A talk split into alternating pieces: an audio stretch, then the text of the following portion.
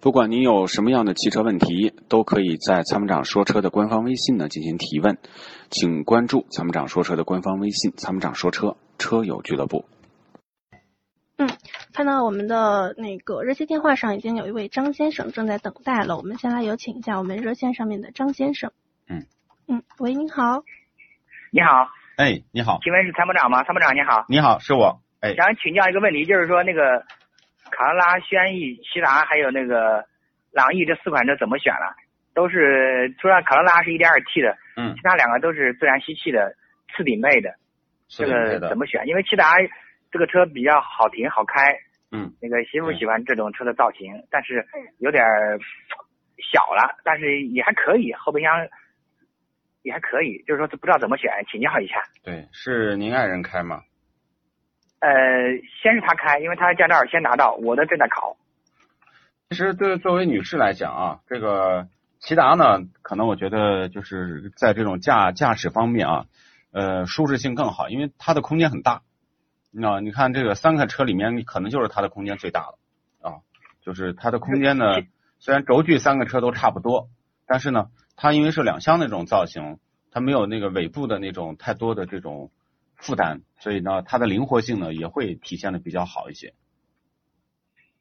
哦，你说更推荐骐达一些。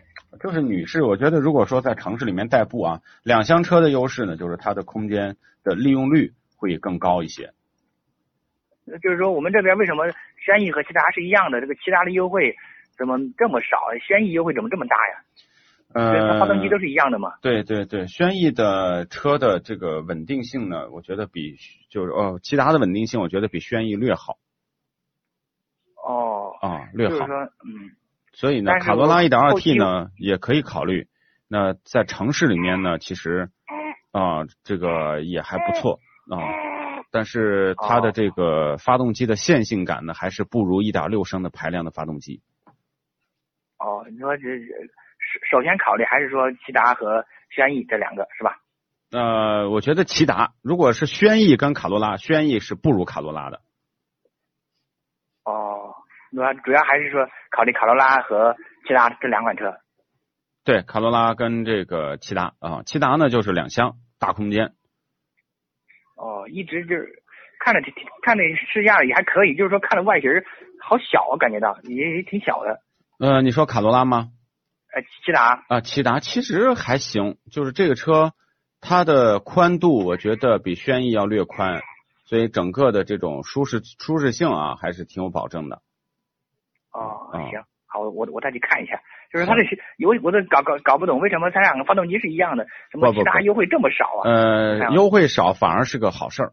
如果骐达现在说优惠到五万块钱一辆 车，那你就别买了。为什么呢？因为哪有这么好的事儿？对。那这就说明它是不是减配了，或者是它出现了一些呃别的其他非常严重的问题。反而呢，这个车的价值很稳定。你比如说飞度，飞度的现在价格比过去还要高，那就说明什么呢？它的价值提升了，这是好事情。哦，但它销量很一般的，销量就几几一个月对就是几千辆。销量很一般。嗯，销量很一般，但车还行，还可以。哦，行，感谢啊，哎非常感谢。好的，好的，嗯，好，再见，拜拜。哎。它是积碳的杀手，积碳是发动机的杀手。那么，杀手的杀手就是朋友。超美全能卫士对积碳说拜拜，简单方便，轻松除碳。微信关注“参谋长说车”车友俱乐部，回复“超美全能卫士”即可购买。